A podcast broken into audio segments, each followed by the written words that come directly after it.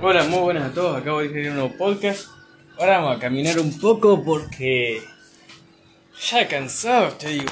Ya muy cansado, pero bueno, vamos a meter podcast ahora que ya no tengo más ganas de leer. Eh, estamos viendo hace 4 horas. Pero bueno, estamos tranquilos, nos estamos a las 8. O sea, no estamos tan temprano. A las 8 arrancamos. Pero estamos tranquilos. Fuimos tranquilos hoy, disfrutándolo. Eh, bueno, vamos a hablar de conducto inguinal. Es un tema tomado, eh, pero bueno, lo vamos a charlar ahora. Mientras están haciendo otra cosa, lo vamos diciendo despacito. ¿Qué tenemos de conducto inguinal? ¿Qué va a ser? Eh, el conducto claramente que va a conectar lo que es, eh, si quiere, Em, una región más superficial del abdomen con el periné, digamos.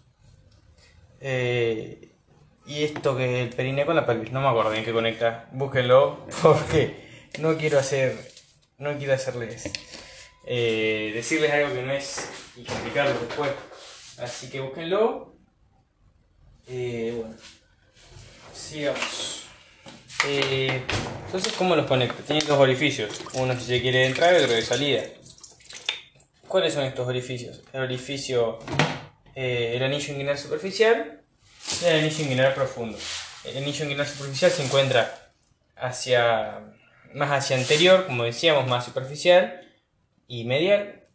Y el profundo más lateral eh, y posterior. Ok.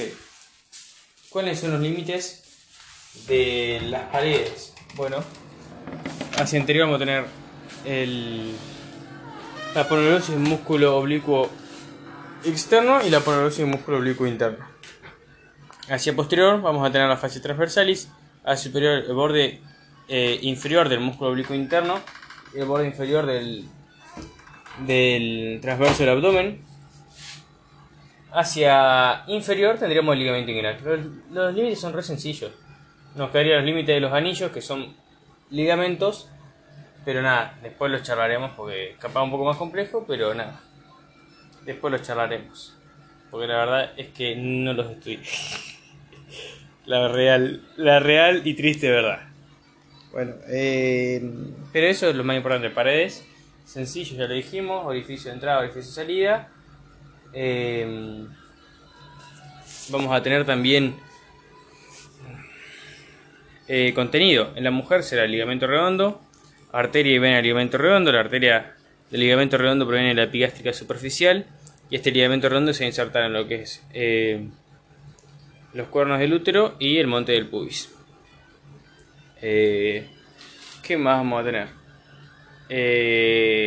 ramo genital del nervio genitofemoral, que era un nervio que salía del 1 y del 2 del plexo lumbar.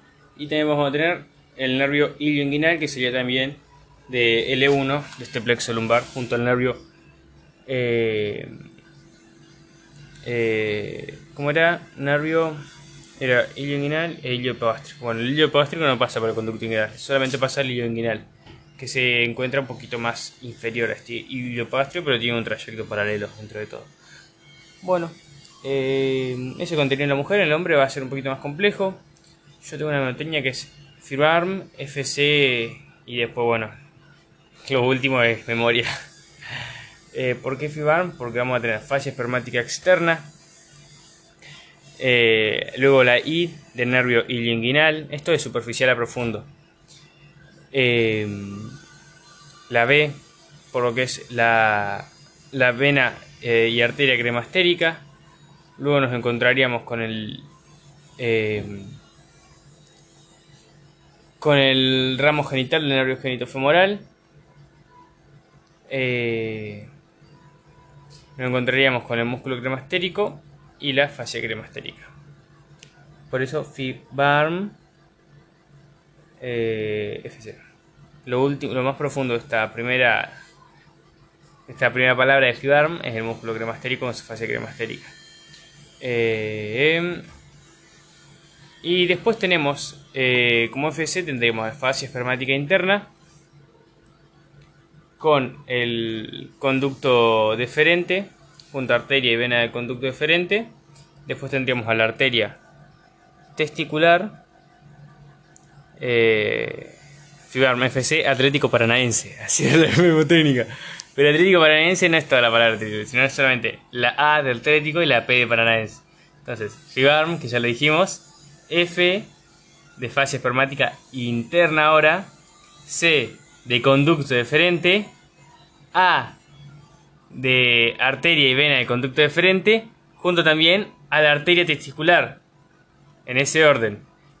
Y más profundo esta arteria testicular nos encontraríamos al plexo pampiriforme, que viene a ser eh, el homónimo a las venas testiculares, pero no tenemos venas testiculares, tenemos plexo pampiriforme, que pasa por acá. Eh, y listo, eso es todo. Bueno, espero que haya servido. La hemoteña un poco rara, pero bueno, a mí me sirve. Fibarm FC. Falla granastérica externa, nervio inguinal, eh, arteria y vena del músculo cremaster, ramo genital del nervio genitofemoral, músculo cremaster, falla espermática interna, eh, conducto deferente, arteria y vena conducto deferente, arteria genital, plexo pampiriforme. Creo que no me olvido nada. Bueno, ahora sí, eso es conducto inguinal. Bien, anillos. Antes de dejarlos con la duda, los, busqué.